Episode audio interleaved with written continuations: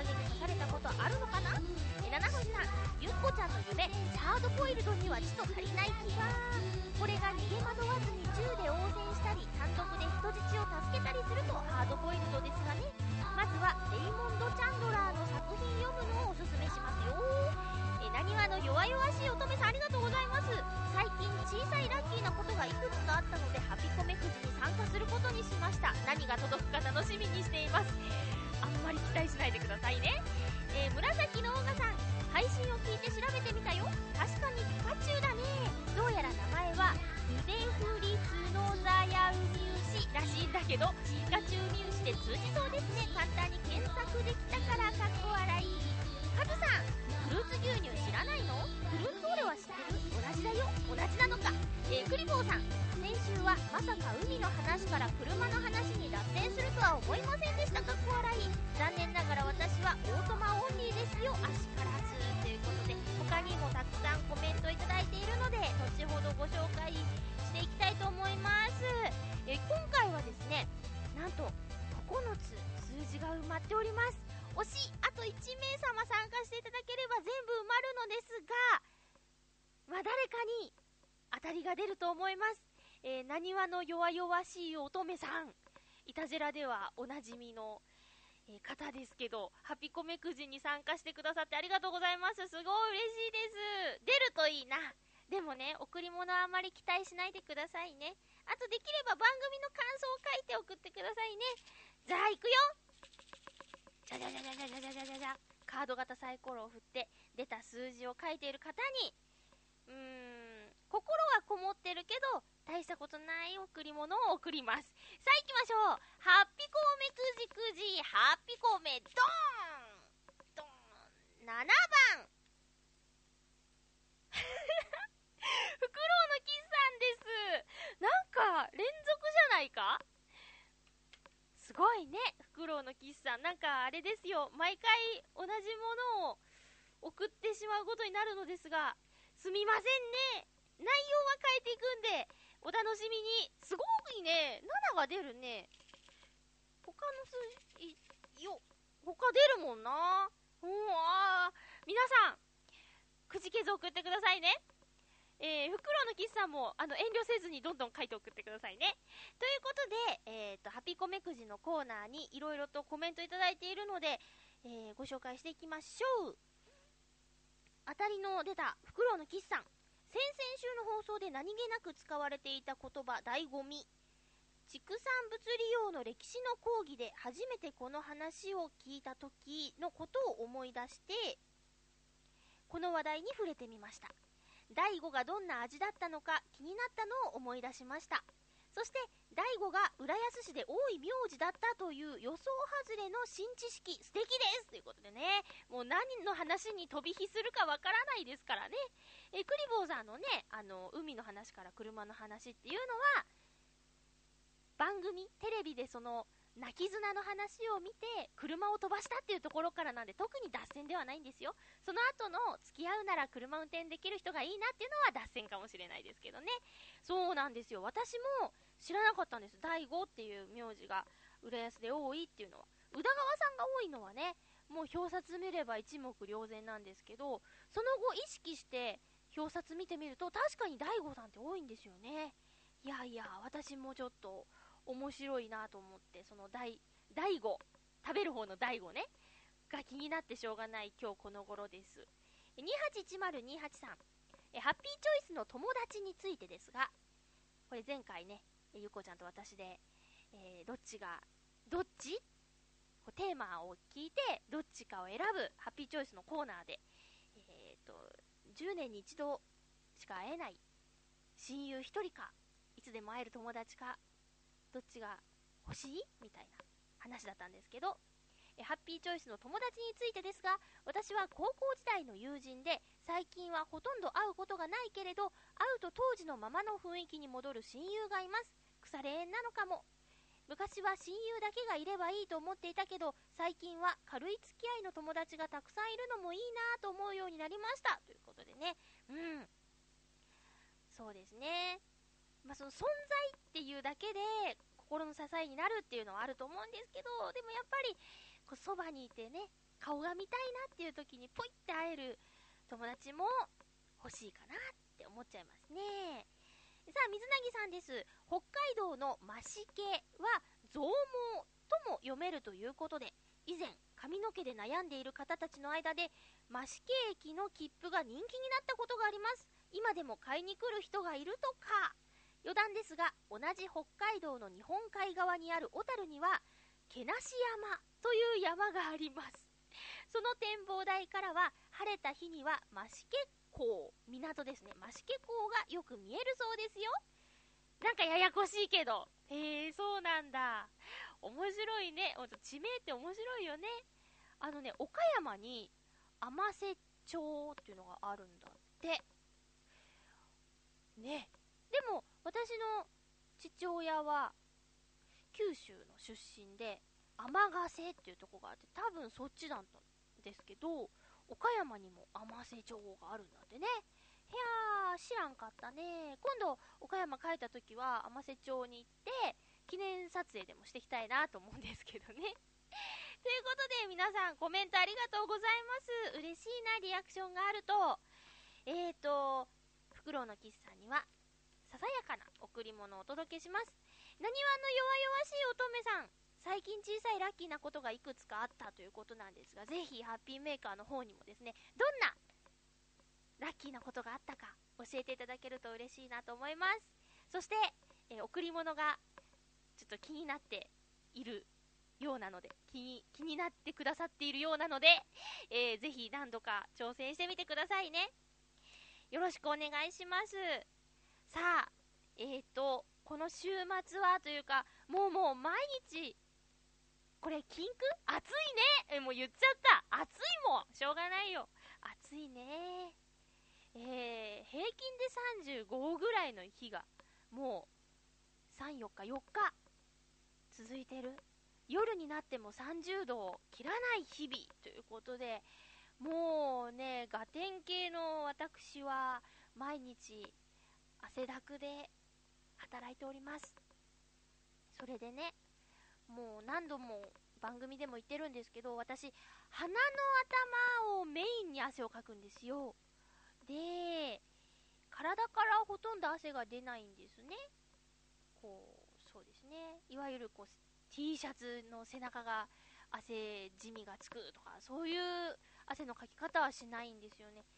で、まあ、一応ね、30超えてるんで、どこか出かけるときには、お化粧をした方がいいのかなとは思うんですけど、まあ、意味がないですね。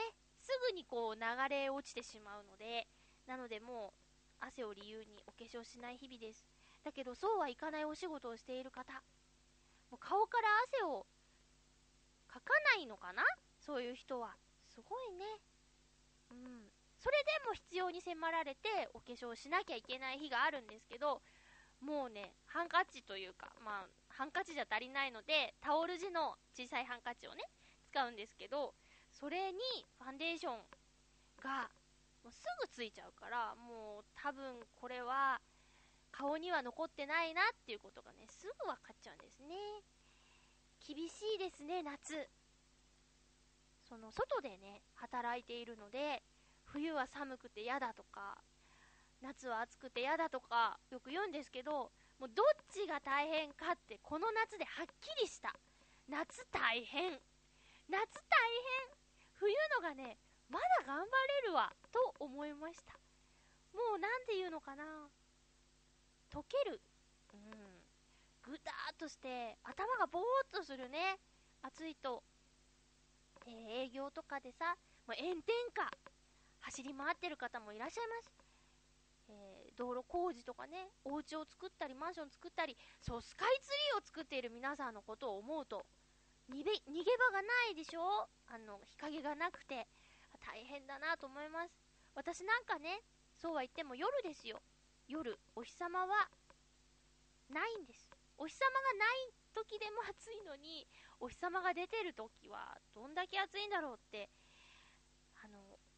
何ですか？地面の近くの温度は50度近くになってるとか、もうじりじりする感じ洗濯物を干すときベランダに出て足が熱くて床につけられないとかね、そういう中働いている皆さん本当にお疲れ様です。えー、私もですね、うん、食欲がなくなるという症状は出ております。ただ、なんか最近周りに風邪をひいている人が多いんですけど、そういうことはないですね。相変わらずな感じで、私は風邪をひいていません。皆さん本当に気をつけてくださいね。体調管理、水分補給、塩分もしっかりしてくださいね。はい。そんな暑い中、我らが妹ゆっこちゃんがですね、神楽坂祭りの阿波踊りに参加するということで、私、金曜日に応援に行ってきました。えー、告知ではね、土曜日っていう風に言ってたんですけど、金曜日も、あの、他の連、その、阿波踊りの集団のことを連というらしいんですけど、金曜日は、他の連のお手伝いにちょっと出るんだっていうことを、あの、聞いていたので、金曜日に応援に行ってきましたよ。まあ、神楽坂私もね、通ってたんですけど、一時坂をね、久しぶりに歩いたら、結構急な坂なんですよね、神楽坂の坂って。で、この坂をですね、阿波踊りをする方々は、登ってくんですよ。登りながら、やっとさやっとやっとって言って、もうじわじわ登っていくんですけど、7時頃でもまだちょっと明るいし、暑いし、そんな中、ゆこちゃんね、頑張ってましたよ。見つけられるかなって、去年もね、大変だったから、今年もどうかなと思って、キョロキョロしてたんですけど、まあ、レンの名前聞いていたことと、あとは、電波ですかね。さすがこう、妹の気配をキャッチする電波、触覚が働いて、無事にゆうこちゃんを見つけることができました。もう沿道から、ゆっこちゃんって、大きい声で呼んじゃいましたね。えー、キョロキョロしているゆうこちゃんにキュンキュンしちゃいました。まあ、なんか本当にお疲れ様っていう感じなんですけど、ゆこちゃんからメッセージ来てますよ。まゆっちょ皆さん、ハッピー、ハッピー。阿波踊りで筋肉痛ロボットのゆっこです。筋肉痛で足とか手とか痛いのかな？応援に来てくれた方々ありがとうまゆっちょもありがとうというメッセージどうもありがとうねえ、オールで。何？カラオケに行ったの？ゆこちゃん。ラルク・アンシエルの虹を歌いましたってね、ツイッターでつぶやいてたんですけど、ラルクの虹ってさ、どんな歌だったっけ？なんかね、ゆこちゃんと一回カラオケ行ったことあるんだけど、意外な選曲をする子だなってね。え、誰が入れたのはい、私って言って、ゆっこちゃんこれ歌うの？っていうことがね、あったんで、もうゆっこちゃんとカラオケ行くと面白いと思いますよ。うん、また行きたいなと思います。そんな神楽坂祭りに水なぎさんが行ってきましたよってメールくれました。ハッピーネーム水なぎさん。まゆちょハッピー、ハッピー。今年も先週末に開催された神楽坂祭りの阿波踊り大会を見てきましたよ。もちろん、ゆっこちゃんが所属するバオバブ連の応援といっても見ているだけですが、かっこ笑い十分です。私はちょうど同じ日に愛知の森コロパークで開催される浅田真央ちゃんメインのアイスショーザ・アイスを鑑賞してすぐに新幹線に飛び乗って東京に U ターン。なんとか阿波踊りの始まる時刻には間に合うことができました。ゆこちゃんたちのバオバブレンは神楽坂下から2番目の位置からのスタートでした。私私は1巡目は事務所が入っているビルの前で待ち構えつつ応援。2巡目は歩道から追いかけるような形で応援していました、うん、1巡目の時は他の連の踊りも一通り見たのですがさすがバオバブ連が一番声が出ていて活気があり沿道のお客さんからも注目されていました。さすがですね。どの連も基本は同じ阿波踊りなのですがやはりちゃんと声が出ているのと出ていないのとでは見ていても引き込まれ方が全然違います。ゆこちゃんの踊りも年々上手くなっているようで今年はさらに安心して見ていられました。日が落ちて風も出てきていましたので多少涼しくなったとはいえ2時間も踊りっぱなしで大変だったと思います。ゆっこちゃんそして参加された踊り子の皆様本当にお疲れ様でした。ではではということで水なぎさんありがとうございます。水なぎさんは土曜日に行ったんですね。すごいよ。愛知からのとんぼ帰りですよ。愛知うまいもんいっぱいあるよ。海やもんね。これ、愛知出身の子に言ったら怒られるんですけどね。え海あいもんいっぱいあるよ。怒られるのにもう一回言っちゃいましたけどね。あの、ねそこで夜ご飯を食べることなく、浅田真央ちゃん、ゆっこちゃんですよ。すごいですね、このつながりね。えー、今後のあザ・ザ・アイスのお話も聞きたかったんですけどね。えー、2巡見て、2回目は追いかけたということでね。これは見ているだけでも、そりゃすごい力になると思いますよ。踊り子さんたちの。声が出ているってさすがですね。さすが声のお仕事をしている皆さんたちのグループですね。張りが違うよねとか思いました。去年、ちゃんとそのバオバブレン見たんですけど、うん、バオブレン見てるとね、一緒に勉強していた同期の子とかがいて、ちょっと照れくさかったりするんですけどね。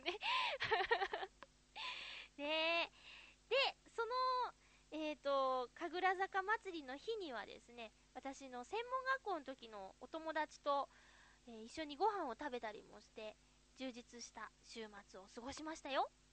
ということで、今回もですね、いろいろとお便りいただいておりますので、1時間よろしくお願いします。まずはこのコーナーから参りましょう。ハッピーもぐもぐえ、これ今かかってた？はい、はい、はい、はい、はい、カルビーじゃがりこです。カルビーじゃがりこ期間限定ネギポン酢味をもぐもぐします。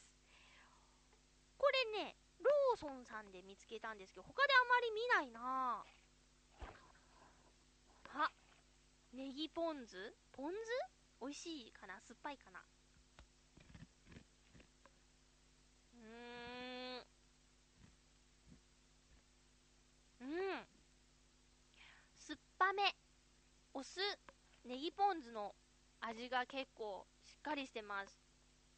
もっと薄味かなと思ったら意外としっかりしてます。夏仕様なのかな。うーんどんどん味出てくるね。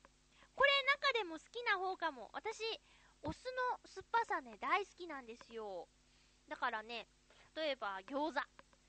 餃子はお醤油よりもポン酢じゃなくてお酢の方が多いです。私の食べるタレは、うん、でラー油は入れません。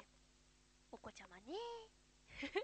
そんな感じで酸っぱいもの大好きですね。えっ、ー、と冷麺とかにもお酢を足したりします。あとはそうですね。いろいろとお酢を使います。うん。なんか、ちゃんとした情報じゃないんですけど、男の人はあんまりお酢を取らない方がいいとかってなんかで聞いたような、聞かないような。酸っぱいの苦手な男の人いるけど本能なんですかね。うん。さあ、ということで、今回は期間限定です。もし興味のある方はお急ぎお探しください。カルビーじゃがりこネギポン酢味でした。以上、ハッピーもぐもぐのコーナーでした。あっさりだね。ハッピートークオープニングで喋りすぎてね、ちょっと押してるんだよ。うん。えーと、今回のハッピートークテーマは、夏休みの宿題宿題ということで、皆さん、夏休みの宿題についていろいろとメッセージありがとうございます。ゆっこちゃんからさっきのメッセージの続きで夏休みの宿題についてもいただいているのでご紹介しましょう。ちょっとお待ちになってね。えー、っと、えー、っと、えい、ゆこちゃんのメッセージ、はい、あった。まゆちょ皆さん、ハッピー、ハッピー。さて、夏休みの宿題。いい思い出はあんまりないかな、かっこ笑い。だいたい初めの2日ぐらいは計画通りにできて、あとは全然やらなくて、8月末に泣きながらやるものだったよ。あ、でも自由研究は結構褒められたような気がする。海水から塩を作ってみたり、森でキノコの写真を撮って図鑑を作ったりしたなこういう自由研究は好きだったかも。まゆちょは自由研究好きだった？というメッセージありがとうございます。自由研究ね。毎年大変でしたね。うん。私たちの小学校は自由研究が夏休みの宿題に出て、で、9月の参観日の時に、研究発表会っていうのがあったんですよ。でね、そのための宿題みたいな感じだったかな。でね、何が大変って、まあ、自分のはいいんですけど、その うーん、今でも覚えてるから彼はすごいなと思うんだけど、えー、っと、車のナンバープレートについて調べましたっていう男の子がいたんだ。で、研究も何もね、例えば、そうだな、岡山だったら、岡山ナンバーは、なんとかかんとかって。あの、ナンバープレートに、うん、例えば千葉だったら、習志野ナンバーとかあるじゃないですか。で、千葉県は、何ナンバー、何ナンバーってこの、地名っていうのかな。ナンバープレートの最初にある地名を調べてくるっていう研究をしてたんですよ。で、それを発表会では延々とこうね、読み、読み流す感じ？それがね、リハーサルと本番とあるんですけど、すごい長くてね、うん、全部言ってくれたんで、すごい長くて、で、なんだろう、うん、資料をそのまま読んでいる感じだったんで、聞いてる方はしんどかったかな、みたいな思い出がありますね。もう上手に研究してきて、どうしてそうしようと思ったか、え、実験を始める準備は、際にその実験をやっている工程、そして感想みたいにうまくまとめている人の話は面白いんですけどね、私は何を研究しようかなっていうのがなかなかひらめなひらめかなくて、うん、大変だったんですけど、人前で喋ることは大好きだったんで、研究発表会は楽しみでした。何を研究したかってほとんど覚えてないんですけど、一つ覚えてるのがね、と、何かあの、学習雑誌の付録でついてたやつを使って、えっと、公害？交通量、その、排気ガスがどうのこうのとかっていう、ちょっと難しいやつをやったんですよ。で、私は地元が岡山で、夏休みになると、おじいちゃんの家に遊びに行っていたので、東京のね、車の排気ガスの量と、岡山の車の排気ガスの量を、え、ー、と、なんでしょう、空気を採取して、ちょっと難しいでしょ小学生のくせに。で、えー、試験薬をちょっと垂らして、どうだこうだっていうのをやろうとしてたんです。そしたらね、あの、一晩、試験管みたいなものをガードレールに貼り付けとくっていう手順があったんですけど、その途中で、えー、なくなっちゃったんです。その 試験管が。回収されちゃったんだね。落ちたのか、それともゴミをこんなとこに貼り付けるなって言って、剥がされたのかわかんないんですけど、で、あえなくその実験は失敗に終わってしまいましてね。えー 中途半端な感じで別のものに切り替えた気がします。なんかね、科学的なものをやるよりは、なんだろう、どこかに行ってきましたみたいな旅行記を、うん、発表するっていう方が多かったかな。だから、自由研究になるのかな？実際、突き詰めれば自由研究とは言わないよ、それっていう結果だったかもしれないですけどね。うん。でも、旅行記もありだったんですよ、研究発表会。うん。そんなことを思い出しました。ゆこちゃんのコツコツした研究とか得意そうだよね。えー、っと、カズさんからのメッセージご紹介しましょう。まゆちょハッピー、ハッピー。夏休みの宿題。計画通りにいかないもの。出だしはいいんですよね。でも1週間後には宿題は気が向いた時に変更。夏休みの宿題。締め切りに間に合わないもの。1ヶ月分の宿題が2、3日でできるはずがないよ。2学期が始まっても夏休みの宿題やってました。夏休みの宿題。コンプリートできないもの。小学生の6年間で読書感想文を提出した記憶が一切ございません。漫画やライトノベルならちゃちゃっと読めるんだけどね。他はダメだわ。夏休みの宿題。自由研究だけは張り切ってやった。セミの一生、幼虫を捕まえてきて羽化を観察。楽しい。かっこ。まゆちょには理解してもらえないけど、ゆっこちゃんなら分かってもらえると思う。えー、理解してもらえないって決めつけないでくださいよ。私、あれですよ。あ、メッセージありがとうございます。えっとね、家の台所の外にグレープフルーツの木ができてやってて、お母さんが種捨てたら木が生えてきたんだけど、そこでね、よくアゲハチョウの羽化は見てましたね。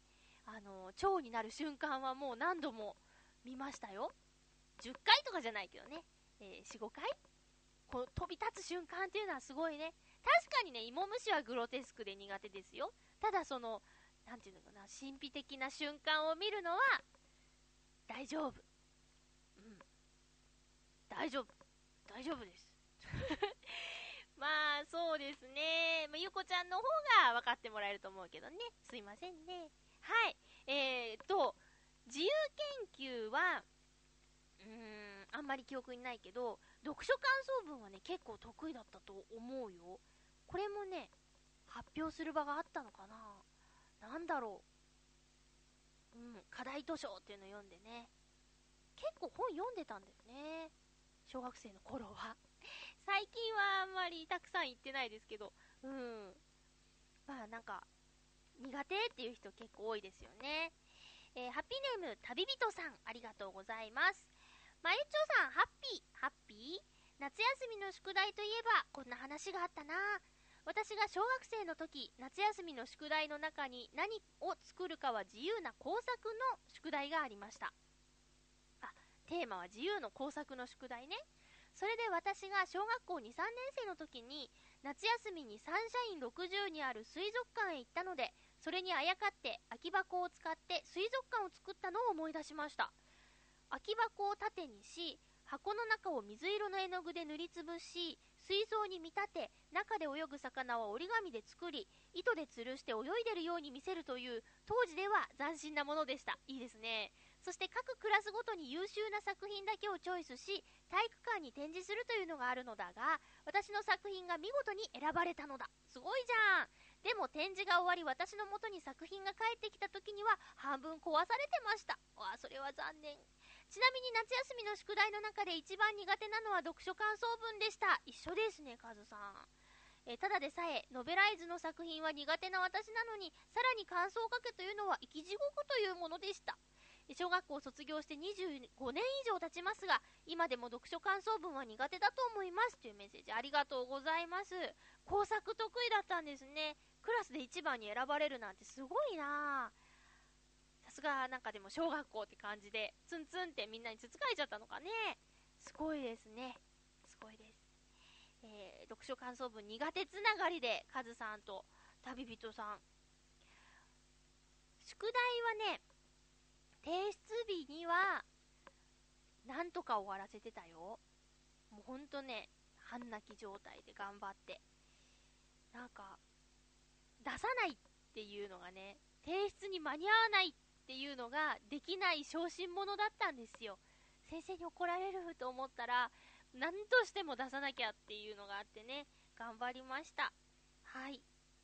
さて、続きましては、うーん、コージーアットワークさん、ありがとうございます。まゆっちょハッピー、ハッピー。夏休みの宿題、私は前半で終わらせないと家族旅行を中止すると脅されていたので、必死にやっていました。ちなみに夏休みの旅行の予約が大変で、宿題くらいで予定が変えられるものではないことを知ったのは、小学校も高学年になってからでした。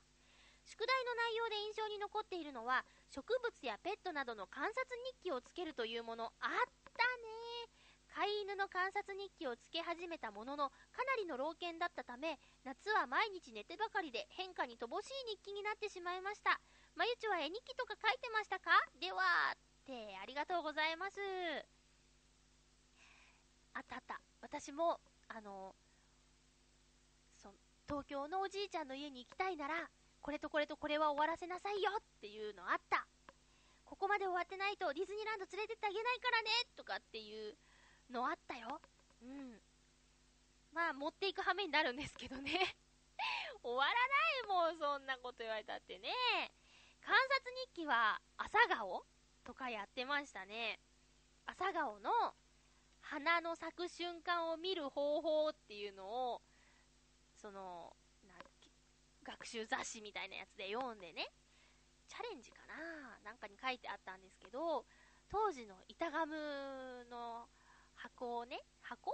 紙でできた箱を、えっ、ー、と、つぼみの状態の朝顔にかぶせといて、パッてそれを、日が出てからパッとその紙の容器を取ったら、ふわーって咲くよっていうのを好きで何度もやってました。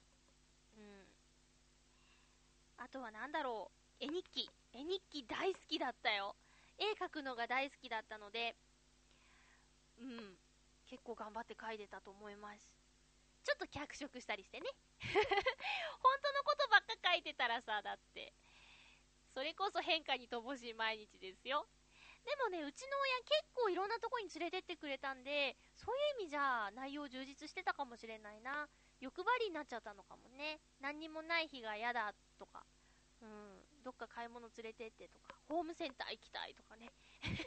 ホームセンター大好きで、今でも大好きなんですけど、なかなかこの辺にはないですよね。浦安にはね、京葉 D2 っていうでっかいホームセンターがあるんですけど、私の住んでいるところからはちょっと距離があるのでたまにしか行けません。でもホームセンターに行くと車で来たかったなーっていつも思います。自転車とかね、徒歩だと大きなもの買えないじゃないですか。ねえ、そんなこと思い出しましたよ。さあ、ありがとうございます。続きまして、えー、新潟県のヘナチョコヨッピーさん、ありがとうございます。今回たくさんいただいてますね。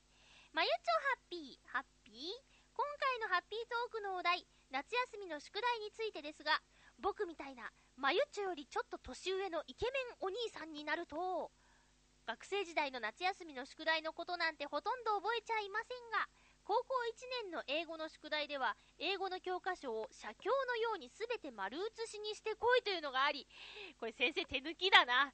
えー、教科書が分厚かったこともあり、めっちゃ時間がかかったことがありましたし、小学4年生の工作の宿題で、マッチ棒を使って何か建物を作ってこい アバウトだなというのがあり、そういうの得意中の得意だったため、全部マッチ棒の本格的な五重塔を作ったら、あまりに出来が良すぎたらしく、県知事賞までいただいたことを覚えています。それぐらいかな。夏休みの宿題で覚えていることはかっこ笑い。それではごきげんよう、しゃらららら。よく覚えてる方だと思いますよ。いやー、この夏休みの高校の英語の教科書丸写しって、なんか意味あんのかな ねうちの中学校はね、あの、1日、毎日ノート、毎日ノートだ。毎日ノートっていうのがあって、単語をこう書いて覚えるっていう意図があったんですよ。で、夏休みもその毎日ノートはあったんですね。で、40日ぐらいですか。貯めたら大変ですね。普通の日はね、1週間に1度提出するんで、溜め込んでも7ページなんですよ。だけど夏休みの毎日ノートを溜め込んでしまった場合、こりゃあもう本当に大変なことになりますね。えー、20ページとか書けるわけないですもん。ね、あのー、ずるい子はね、筆記体でこう長く書くっていうね。うん、なんだっけ。レボリューションとかをこう横に2つぐらいしか書かないとかっていうのありましたね。あとすごい真面目な子は小さい字でぎっちり書いたりね、もう性格出るなと思いました。そんなのことを思い出しましたよ。えーと、工作が得意。県知事賞をいただいた。すごいですね。中学校の宿題、美術の宿題は、みんなはね、写生だったんですけど、私、美術部で、ポスターの大会があるから、それ用のを書いて、写生はいいやって先生が言ってくれた、えー、ポスターがですね、教育長賞っていうのを取りまして、やったーなんつってね、えー、頑張ったですね、お互い夏休みねっていう話です。ねやっぱ賞とかもらうと嬉しいですよね。表彰式行くときはね、学校行かなくてよかったよ。電車に乗って校長先生と、あと兵庫部門で賞を取った子と、3人でゴトンゴトンって言って、表彰式に行ったのを今思い出しました。ありがとうございます。さて、うーん、ハッピーネーム七星さん、ありがとうございます。まゆちょハッピー、ハッピー。夏休みの宿題といえば、自由研究と読書感想文は8月30日に書いていた七星です。ですよね。わかりますよ。なぜか学級文庫に某有名テレビゲームの小説版があって、みんながそれで感想文を書こうとして先生に止められたことがあります。あと、珍しいといえば、俳句の宿題があったことですかね。必ず5句は出されました。5つ考えろってこと？どうしても字余りになってしまって悩んで、悩んだのはいい思い出です。へえ、面白い面白い。俳句が宿題なんだ。カズチンはもう余裕ですね。うん、いたじらのカズチンは俳句得意ですからね。得意？なのかな？えー、面白い宿題ですね。じゃあ面白い宿題ってあったかな？うん、パッと思い浮かばないぞ。七星さん、ありがとうございます。クロウのキスさん、ありがとうございます。まゆちょさん、皆様、ハッピー、ハッピー。夏休みの宿題ですか。小学生の頃までは真面目にやっていましたが、中学校に上がってからは多分一つもやってないはずです。すごい。先生に怒られなかったかい？え嫌いな教科はめんどくさいし、好きな教科は知っていることしか聞かれない。結局学校の勉強がつまらなかったのが原因だったのだろうと思います。宿題をしなかったことで学校の成績を下げられたりしましたが、その時に時間を使って勉強していたことが大学に入ってから役に立ったりしましたし、私にとっては有効な時間の使い方だったのだろうと思います。でもこれを聞くかもしれない高校までの学生諸君に忠告。うん。自分の好きなことしか勉強しないということは結構リスキーですよ。予測もしない仕方で勉強しなかったことが自分の知りたいことに結びついたりしますから、それではということで。袋のキスさん、いいメールですね。これありがとうございます。自分はしなかったけど、しなかったことで思ったことを今の学生諸君に伝えようという、経験者語るですからね、学生諸君。ハッピーメーカー聞いてる中学生、高校生のみんなね、え宿題はとりあえずやろうよっていうことで。その上で好きなこともね、やるといいよ。うん。とりあえず頑張って。大変だと思うけど。ねえ、これ誰が言ってたんだっけな？なんか、宿題は午前中の涼しい時間にやっちゃいなさいよって、私もお母さんに言われてたんですけど、今だって午前中だって暑いじゃん朝7時過ぎたら30度超えてるもんね。もうさ、エアコンつけてないと、そのドリルなり、ノートなりに、手の汗とかでベッタベタしちゃうよね。いや大変だと思うよ。頑張ってね。ほんと頑張ってね。えー、学生だけではないよっていうメールいただいてます。281028さん。ありがとうございます。まゆちょハッピー、ハッピー。夏休みの宿題で思い浮かぶのは、就職3年目頃のものです。就職してからも宿題があるんだね。夏休み前に上司が私を含む何人かの部下に英語の専門誌の記事を渡し、これを分担して訳してこい、訳してこいと言いました。アメリカのゲーム会社の企画部署に関する記事でした夏休みはまとまって9日間あるのですが期間中は全くやる気にならず最終日に深夜までかかって私の部分を何とか終えましたやる気を出すために女性がインタビューに答えているところを何々だったわなどの言い回しで訳したのですが これかわいいな。休み明けに全員分をまとめる役割の後輩に渡したところ281028さんこれまずいっすよと言いながらデスマス帳に直されてしまいましたとさ。ありがとうございます。そうか社会人になってもね就職しても宿題を出されるというところもあるんですね。しかもこのね連帯責任じゃないですか。分担して訳してこい。ねえ、後輩くん。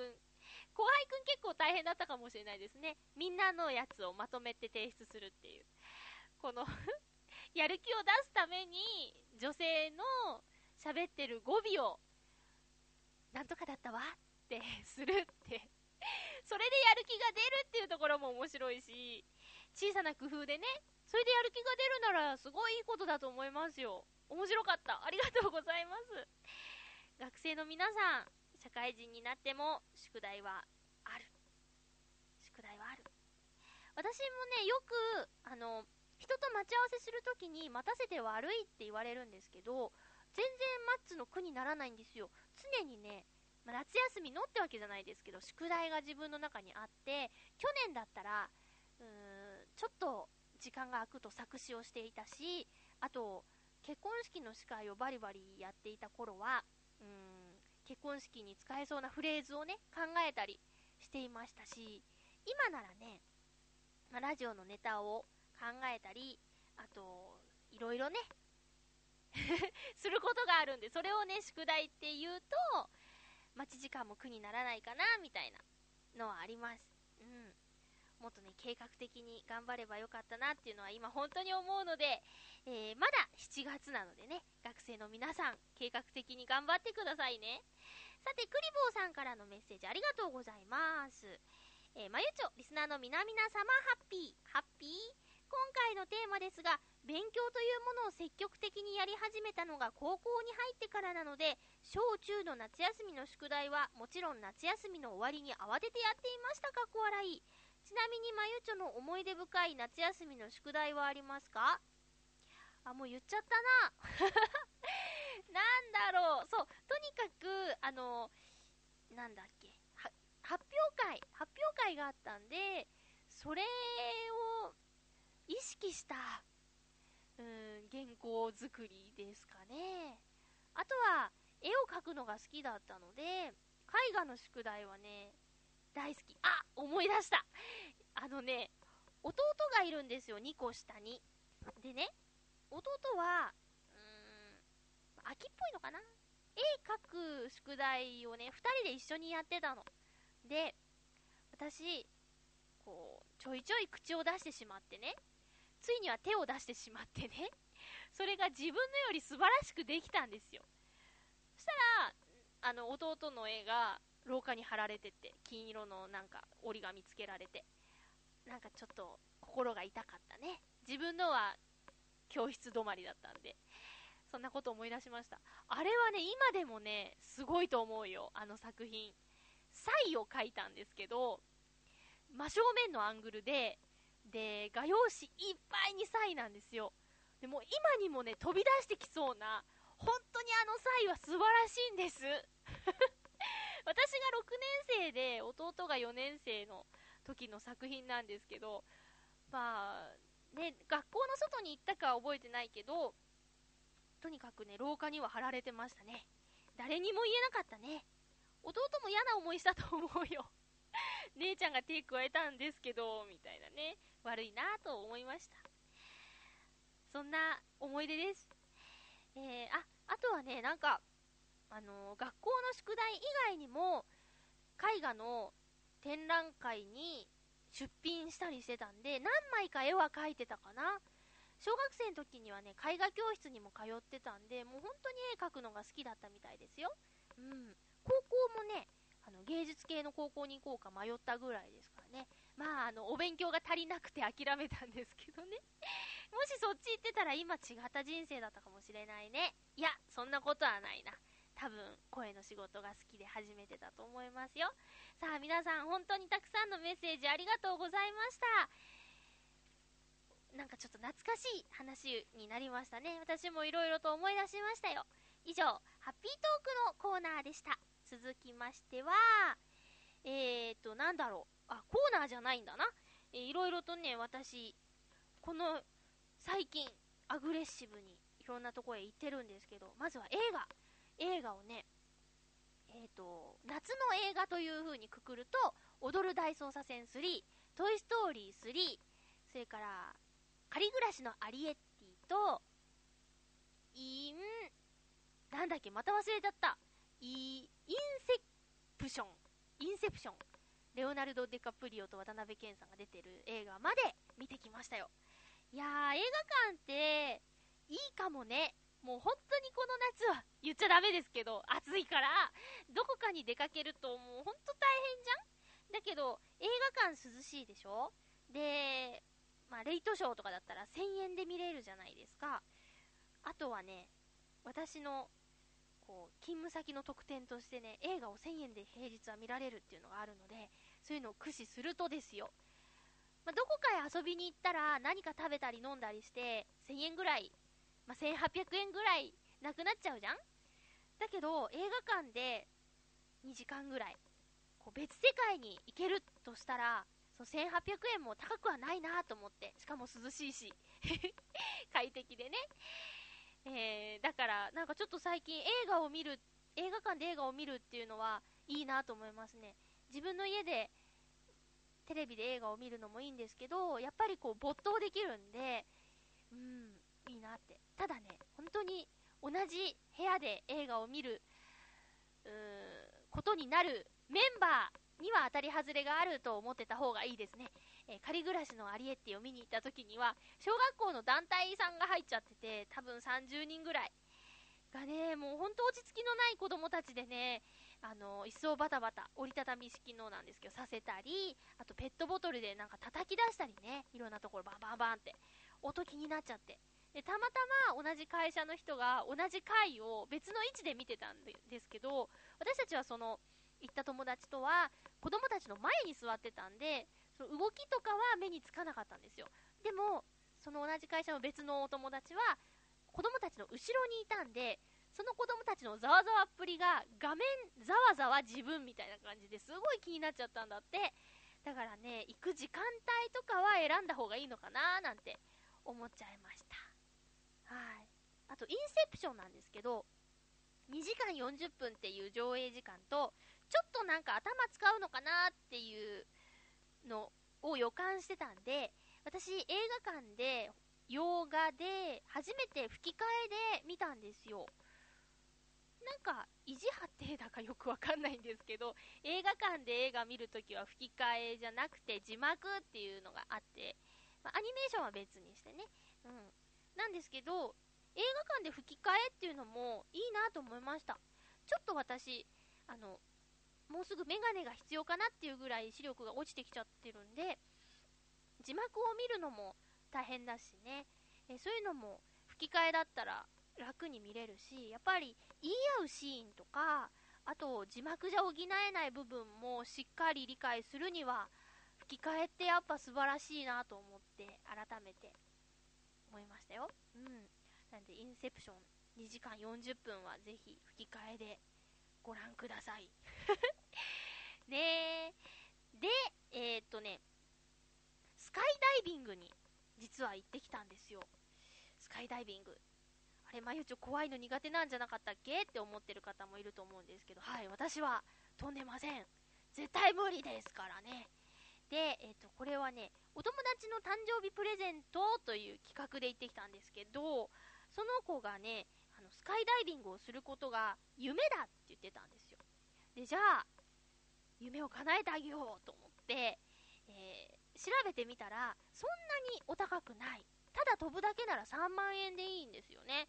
でもね、やっぱり飛んでる姿を形に残してあげたいと思ったんで、カメラマン付きのえジャンプをしまして、それは1万6000円プラスかななんで、それでも5万円もいかない金額でスカイジャンプ、スカイダイビングができるんですよね。で、もう、木の実木のままで行って、T シャツ短パンでこの時期なら OK みたいな、そんな状態で、もうタンデムうん、抱っこ、抱っこ状態で飛ぶやつなんで、もうインストラクターの方が、えー、信頼できる方なんでね、えー、身を任せて飛ぶっていうんでね。で、予約の段階でもういっぱいですって言われてたから、やったーって思ってたんですけど、現場まで行って飛ばない人は珍しいって言われて、よかったら準備しますよって言ってくださったんですよ、スタッフさんが。私のことをね。いや、だけど、いや、いいですって言って、怖いんでいいですって言って、待ってたんですね。そしたら、あのー、そこに、大阪からの3人組さんが来て、で、3人の中の1人が、俺ほんとやだほんとやだよっって私ぐらい怖がってたんですよでも嫌だって言いながら3人で飛ぶんだなと思ってすごく心配してたんですけど帰ってきたらその怖いよって言ってた方が楽しかったもう一回やりたいって言ってるんですよ。で私に絶対大丈夫だから今度多分ね行った方がいいよとかっておすすめされちゃったんですけどね。どうしたらいいですかね。だってなんかあのね飛行機で4000メートルまで上がるんですけど4000メートルのところまで行くのに20分かかるんだって。で20分かけて上まで行ってまずジャンプして無重力状態が50秒、うん、50秒そのフリーホールみたいな感じでわーってただ落ちてるだけが50秒。でそっから、えー、10分かな、えー、パロパラシュート開いてから降りてくるまで10分みたいな風にやるらしいんですけどえっ、ー、とね飛行機の20分が一番怖かったってその方は言ってましたねうんいやいやいやいやでもなでも50秒のフリーホール体験できないよ、私。パラシュートはね、本当に気持ちいいんだって。開いてからはこう、景色を眺めながらゆったり降りてくるのは、とても気持ちいいんだって。4000メートルって言ったら、富士山より高いんだよ。できる派？できない派？みたいな、ハッピーチョイス。ゆこちゃんできるかな？いや、ゆこちゃんはね、高いとこダメだったはずなんだよね。高尾山に一緒に行った時に、ゴンドラが苦ダメだったもんな。ぎゅーって、あの、掴んでてちょっと可愛かったもんな。だから、多分スカイダイビングはダメだろうね。えー、そんなでしたよ。で、その、大阪から来た3人の方とはですね、えっと、降りてきてからしばらくちょっとお話ししたりね、えー、飛んでみてどうだったとかってお話しして、すごく気さくで楽しい明るい皆さんで、その後ね、ツイッターで繋がってるんですよ。なんかそういうのも嬉しいですよね。で、番組もね、聞きましたよってメッセージくれたりして、嬉しいなと思って。で、今度はご一緒しましょうっていうお誘いには、うーんってちょっと濁してるんですけどね。なかなか、だけどね、スタッフの皆さん本当に明るくて、えー、ストレスは空に投げてくるんですって言って、ストレスを空に投げてくるんですって言って、みんな本当に明るくて、で飛んだ子もねちょっとこう人生観というか考え方が変わるって言ってましたね。あのもともと明るい子なんですけどよりちっちゃいこと気にしなくなったみたいなことを言ってたんで私ほんとちっちゃいこと気にしちゃうので私みたいな人こそ飛んだ方がいいんだろうなと思ってるんですけど私みたいな人は飛べないんだろうなとも思ったりしてます ねだけど季節はねこのちょうど梅雨明けのこの時期が綺麗なんだって。うん。空気が綺麗で。で、上もそんなに上空もね、寒くなくていいらしいよ。ちょうどね、飛んだ日は梅雨明けした日でよかったです。えっ、ー、とね、東京、私今ね、浦安に住んでるんですけど、日帰りできる埼玉県で飛べるんですよね。で日本にそんなにスカイダイビングできるところないらしくて、で海に海寄りに行っちゃうと風の影響を受けてちょっと飛べる日と飛べない日が結構あったりするらしいんですけど埼玉の比企郡だっけなそこはねあの大阪から毎週末通ってこの日300回目ですなんていうおじちゃんもいたりしてあの週末の旅に飛びに来るっていう人もいましたよ1日にね多くて6回ぐらい飛んじゃうんだって降りてきて乗って飛んで、降りてきて乗って飛んでっていう方いて、インストラクターさんの中に6000回飛んでる人もいるからね、すごいなと思いますよ。だけどね、何回飛んでも緊張はするって。さあ、えーと、コーナー行きましょう。今日の何菓子です。ゆこちゃん、ひなちゃん、よろしくね。今日の何菓子辛口ひなたと甘口ゆっこが何かしら起きる。今日のお題は、沖縄ハッピーゆこですハッピーひなたです沖縄沖縄知ってる沖縄知ってるよ本当に習ったもん小学生の時に私も習った小学生の時になんだこの頭の悪い会話はなぜ沖縄かというと言うと旅行に行く予定があるからですあなたとじゃないよいいね置いてってやるわ。いいわ私は一人寂しくもやしとか食べてる。沖縄ね。そう。何しに行くんですか？え旅行？泳ぐんですか？泳ぐ泳ぐ。水着買うよビキニとかですか？当たり前じゃないですか。いいね。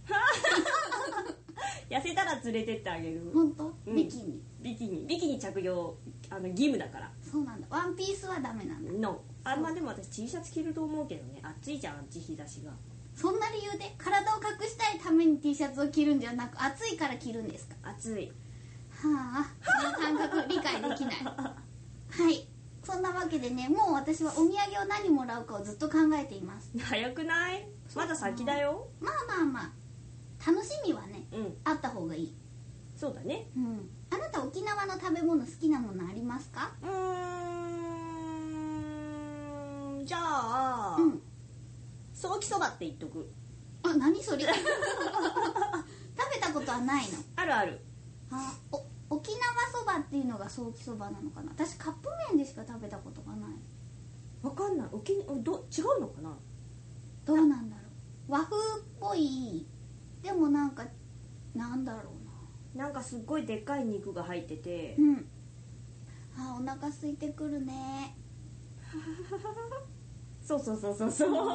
うん。うんあれになんかさその沖縄そばのお店とかに行くと島ラー油じゃなくてもう一個高齢グースっていう辛いのがあるんですよ。あーかけたりしないからわかんないけど。それはなんかねちょっとだけ入れるとすごく美味しくなるんだってよ。あなたどうせバッて入れるんでしょ？もうバダバダバダバですよ。そんなことするから胃が荒れんのよ。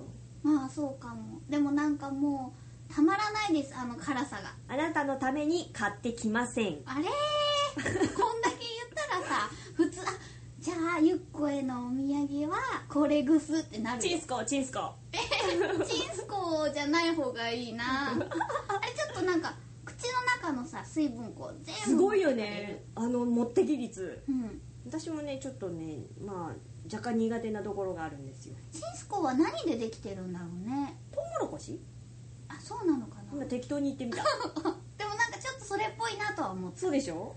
トウモロコシでいいんじゃないもいや違うと思うよ。う通していっていいんじゃない、いや違うと思うよ。じゃあ何なのよ？サーターアンダギー。それ違うなんか別の乾燥させたサーターアンダギーをこうギュッてしたんじゃない？あげてるわけじゃんあれ。ボケただけですよ ごめんねツッコミ切れずに。えあなたのことだから本気かと思っちゃって。時々はねうん。ちゃんと狙ってボケてみるんですよ。ああそうなんだ。そうですそうです。ごめんいえねいえ。沖縄に行ったらあなたバナナボート乗る？ああでもさうん。友達2人で行くんだよ、うんうん。あでも乗れるな。バナナボートは何人以上じゃないと乗れないいや乗れると思う。他人と一緒になるのかな？私前行った時は、うん6人か7人ぐらいで行って、うん。なんか振り落とされないところで無理やりわーってみんなで揺れて落ちてその時に膝蹴りされて、うん。超痛かった思い出がある。はああなたのギリギリ胸密走事件ですよね。そうそ女子としての恥じらい事件うそうバナナボートからこう戻ってきたら、うん。後輩ちゃんがねうん「胸胸!」みたいな。もうなんかすごいほぼ見えてたの まあそういうこともあるよね。そう長年生きているとね。そうそうそう、ん。あんだけ激しく海に落ちたらそりゃもうパーンですよ。そうか。じゃあ今度もあのそういうのを期待しながら頑張っていってください。はーい。今日のまとめ。海はいいな。ありがとうございます、はい。海ね。うん。暑いのね好きじゃないし焼けるのも好きじゃないんだけど、うん。海は好きなの なんだろう今の言い方。海はさこうお尻が砂まみれになるじゃない。うんうん。でこう足も砂まみれになって海に入ってシャバーって洗って出てくるけどまた足が砂まみれになってっていうのをずっと繰り返すよね。じゃあねー。それじゃあまた。何かしら。バイバイ。いいな沖縄行きたいな。行ったことないのですよというか時間がないのですよ、えー予告します。次回はゆこちゃんと一緒。8月3日の放送を7月30日金曜日に収録します。